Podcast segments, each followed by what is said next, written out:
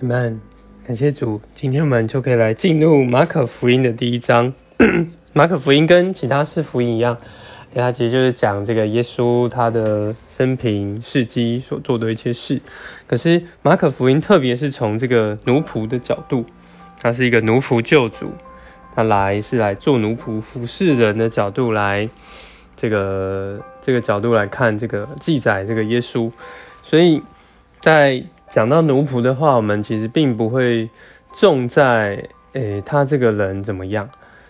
那反而会重在诶，他的服饰带给人什么样的服饰？所以在马可福音一章，呃，我们就看很快就进到了耶稣他的许多的服饰。从十四节开始，我们先来讲到前面的部分，就是这个也这个马可福音呢，他来呢也是这个。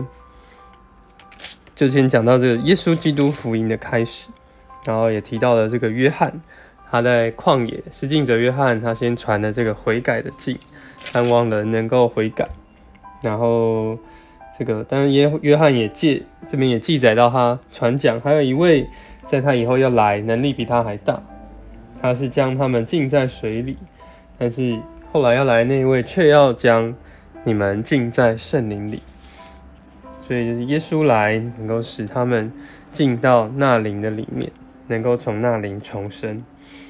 好，然后我们九节到十一节就看到耶稣的受尽，然后十二到十三节他去受试用。那十四节开始呢，耶稣就开始禁止了。我们知道在马太福音第一章就开始讲到耶稣的家谱，那路加福音也有第一章也是记载他的家谱，约翰福音则是记载这个化成了肉体。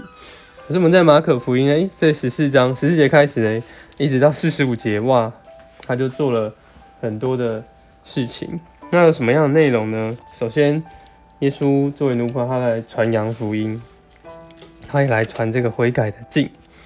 那二十一节开始，哎，他进到会堂来施教，他来教训真理。那二十三节看到他来赶污鬼，二十九节讲他医治病人。那四十节，他来洁净这个患麻风的，感觉诶，其实这就是奴仆救主对神这个福音的服饰，有这五个方面。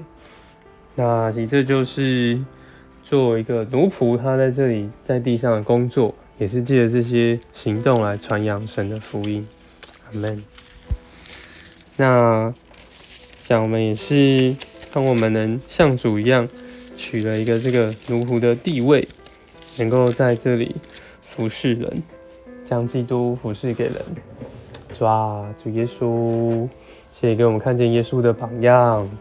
他来到地上，不是来被人服侍的，是来服侍人。